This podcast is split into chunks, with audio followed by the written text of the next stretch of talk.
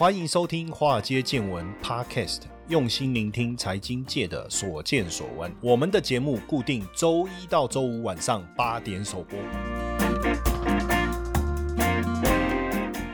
股票市场千奇百怪，见怪不怪。大家好，我是古怪教授谢承彦。这个韩国四大集团哦，要前往法国协助韩国申办二零三零年的世博会。哎呀，他们之后就到越南啊，就要去越南参加这个韩越经济论坛。哈，那越南现在是中美贸易战最大的赢家，所以韩国当然把越南视为重要的一个基地。呃，但这次去，大家比较关注。注的是说，包含三星的会长李在龙、SK 集团的会长崔泰元，还有现代汽车的会长郑义轩，以及 LG 的会长背光膜呃聚光膜 不是背光膜，背光模组讲成背光膜 聚光膜了。那当然，他们就是一起要到越南河内哦，出席韩越的商务论坛哦，要来加强跟越南之间的一个合作。现在美中之间的矛矛盾是加剧了哦，那全球供应链的结构也在调整。那东南亚当中，越南算是串起的速度相当快哦。我觉得最主要当然也是因为当时大家在挑选中国加一的另外一个制造地，就应该说工厂，他们要在制造嘛，然后再出货。这当中地理位置为什么有很大的、很重要的关键？因为其实很多的供应链还是在中国，所以你的制造地点、加工地点其实也不能离中国太远。所以当时越南就成为首选。再加上越南本身有非常多的呃贸易协定哦，不。管是呃 RCEP 还是 TPP，还是跟欧盟之间的一些协议哦，贸易协议，都让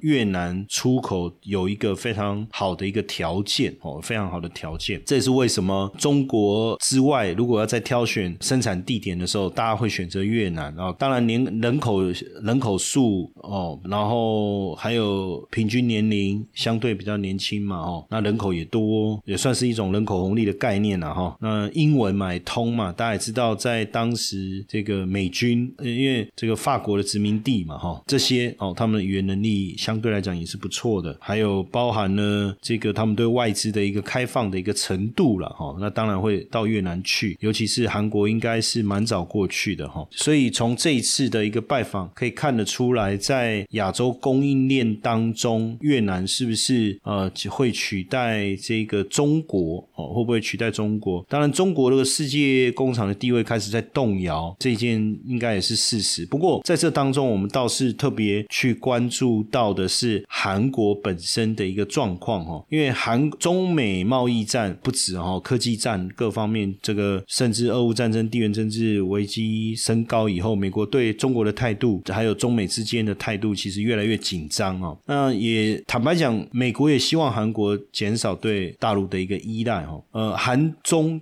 两国建交二十年来，中国是韩国最大的出口对象国，但是。近年来，韩国对中国的出口是持续减少，对美国的出口是持续增加。所以呢，今年的第一季，美国成为韩国最大的贸易顺差国。好，最大的贸易顺差国。今年一月到五月啊，对中国的出口额是四百九十七亿美金，跟去年同期相比是减少了二十七趴，少了二十七趴。二零一零年一月以来，哈，隔了三年跌破一百亿美金，就是这个一月份，哈，一月份。对中国的出口是九十二亿哈，跌破一百亿美金哈。那到五月为止哈，其实大概都在一百亿美金左右，一百亿美金左右哈。而且从去年六月开始，已经连续十二个月减少了哈，连续十二个月减少。那中国在韩国出口总额当中的比重啊哈，也从二零二一年的百分之二十五点三下降到去年的二十二点八。那今年第一季又再减少到十九点五。那主要对中国出口就是变化来。看了哈，半导体是减少了四十四点六帕哈，这个我觉得可能跟美国的科技制裁也有很大的关系哈。那石油产品是掉了百分之二十，石化是掉了二十六帕，钢铁是掉了接近二十四帕哈，汽车零部件是掉了三十四帕，显示器哇那掉的更多了哈，掉了超过五十二帕哈。所以当然就是对中国出口的下滑，那对应到对美国出口形势的转强，当然就值得关注。因为今年第一季韩国对美国的贸易是出现了七十二亿美元的顺差，那美国也变成韩国第一大贸易顺差国，再来是越南、香港、印度跟土耳其哈。那从对美出口的产品来看哈，石油、石化、钢铁、汽车零部件哈、塑料这些其实都成长。那现在对韩国对美国出口是保持在九十亿美元左右了哈。那当然呃，目前看中国经济恢复的状态比较慢，内需稍微复苏比较乏力的的情况下哦，那当然对韩国出口也有比较大的一个影响。那实际上韩国的出口的在全球高物价、通膨等等的影响下哦，等等的影响下，确实不如预期哈。那南韩 OECD 把韩南韩今年经济成成长率预期下调到一点五哦，明年是从二点三下调到二点一哦，下调到二点一。那呃，韩国自己国内的一个情况哦，民众消费复苏虽然有上来哦，但是投资的意愿是减少的哦，投资的意愿是减少的哈，主要是民间支出的部分的增加，但是出口的下滑哦，确实有一些影响，尤其是物价的部分哦，影响到民众的消费力，有些小细节哈，就比如说日常必需品，像拉面，像我看韩国很喜欢，我可最最最近不知道为什么，我看好多这种网红都在拍他们吃那个煮那个拉面，就我们所谓的泡面嘛，哈，然后他们就一次都丢好几包，煮一大锅，一个人把它嗑光，哎，我想说天哪啊，这个影片有什么好看？所以我就把它给看完了，因为我想知道到底为什么这么多人看这个影片。后来我发现啊，这个影片从头到尾就是一直在吃面啊，然后就把那一大锅面把它给吃完了。哦，这这样也可以了哈。啊，结果我看了一次以后，哈，就一直有这一堆这一类的影片推出来，哦，我才发现说，是不是因为大家都吃不饱，所以看人家吃吃的很饱，会觉得很爽，还是怎么样？好，那方便面就泡面的价格的攀升，应该讲拉面，他们那个应该算拉面哦，但就是素食面呐，哦，反映了整个食品供应链产品上涨的一个情况哦，上涨的情况，其实大概都有在十趴十趴左右。那面粉的上涨，其实也反映了劳动力的成本呐，哦，运输成本这些的一个影响哦，影响。而且这个我们去看它加工食品的部分哦，这个上涨涨率哦，上涨率其实相当的高，果酱竟然高达三十五帕哦，上三十五帕，所以也反映了通膨的压力持续的一个增温哦。今年第一季的通货膨胀率已经来到了百分之三点五。呃，当然低总价的食品哦，比如说像我们讲素食面、讲方便面，大家应该是可以理解了哦。那因为它便宜嘛，比较假设说一包三十块钱啊，涨十趴三块嘛，涨三块感觉不多啊，即便涨二十趴好了，涨六块你觉得不多，可是二十趴这个数字确实是很吓人哈，它涨幅是十十三趴。那我们也发现就是说很多东西因为成本的上扬哦，竟然涨价的非常的夸张哦，像冷面哦，韩国人夏天的日常料理冷面哦，一碗涨到三百块，那人参鸡汤五百块，涨幅也大概都在十三趴哦。那餐厅涨很多啊，既然有芒果冰一碗要三千多块啊，这个应该饭店业者推出的芒果冰啊，这孔金没有，还加了波啊，那三千二啊是怎样台币哦？台币哦，不是韩元哦。然后甚至这个电商啊，是不是生意不好？好不容易有人上门逮到了，就要坑他一把哦。这个也有，那就有剧组去拍戏，要买个零食，就是当做这个节目的一个内容吧。我在想，就既然也被坑。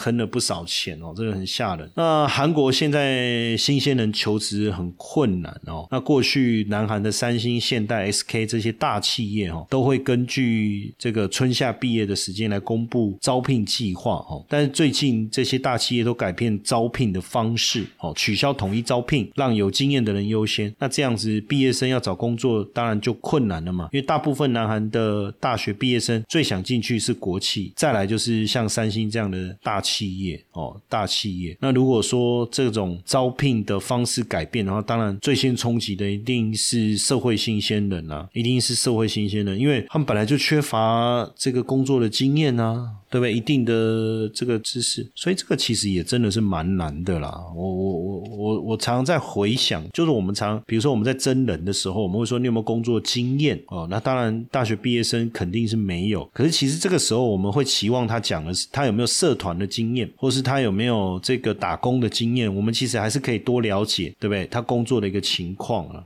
同学们，这是一堂非听不可的限时免费试听课，五十分钟的课程，告诉你美股市场的投资机会在哪里，如何用六周高效学习美股策略，打造属于你的资产翻倍系统。即使你没有接触过美股市场，甚至你是投资小白，都推荐你学习。点击资讯栏网址，立马领取课程或加入官方 LINE 小老鼠 iu 一七八，输入。关键字六 US。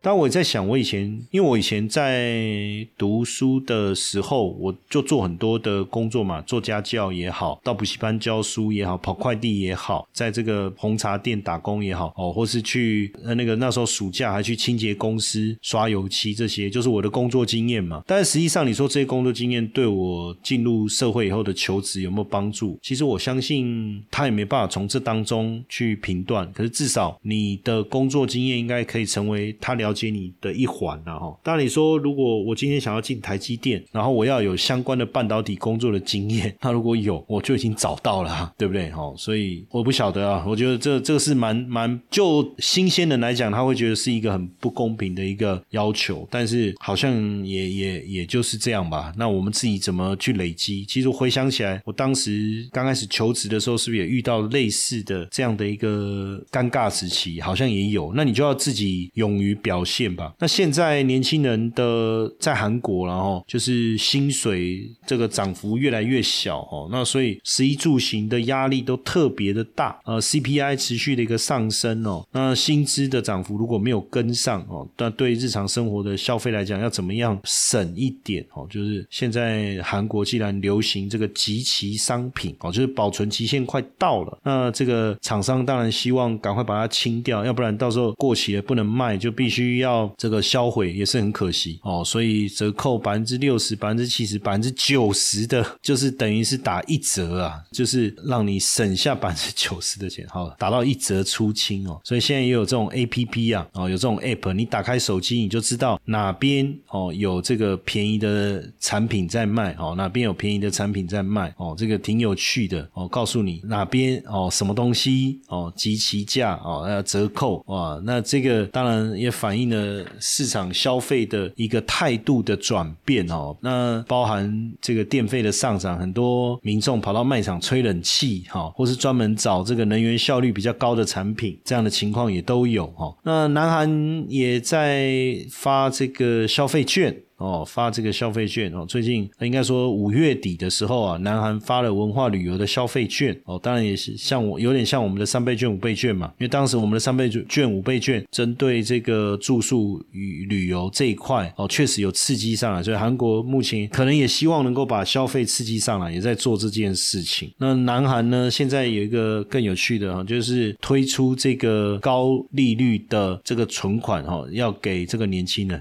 哦，那我我不是。知道这个其实是高利率，实际上会对消费产生排挤效果嘛？哈，跟消费来做一个对比。不过它针对年轻人也是好了，因为毕竟年轻人如果能够存钱，为未来的生活多累积本金的话，也是不错的事情哈。那现在年轻人其实生活压力也很大哈，不管在台湾也好，像南韩也好，我觉得南韩的世代的压力，年轻世代的压力又更大哦。就业人数持续的下滑，然后食物的价格的一个上涨，那大家。开始吃这个超商的便当，实际上，呃，刚开始便利商店刚开始推出便当的时候，我是没办法接受了，因为不好吃啊，说真的，而且比外面的便当贵嘛。但是现在反过来，现在是外面的便当贵哦，然后超商的便当反而比价起来反而便宜，而且有时候你晚上八点吧，到一些 seven，你会看到他贴一个贴纸，有没有？集齐食品，它就有一个优惠，大概是七九折，那就算打八折嘛，那有。原本一百块变八十，还是七五折？我有点忘了，今天七五折哦，一百块变七十五块，哇，那又更便宜了哈。那你又你在外面吃一个便当，现在大概一百二到一百五，这真的很吓人。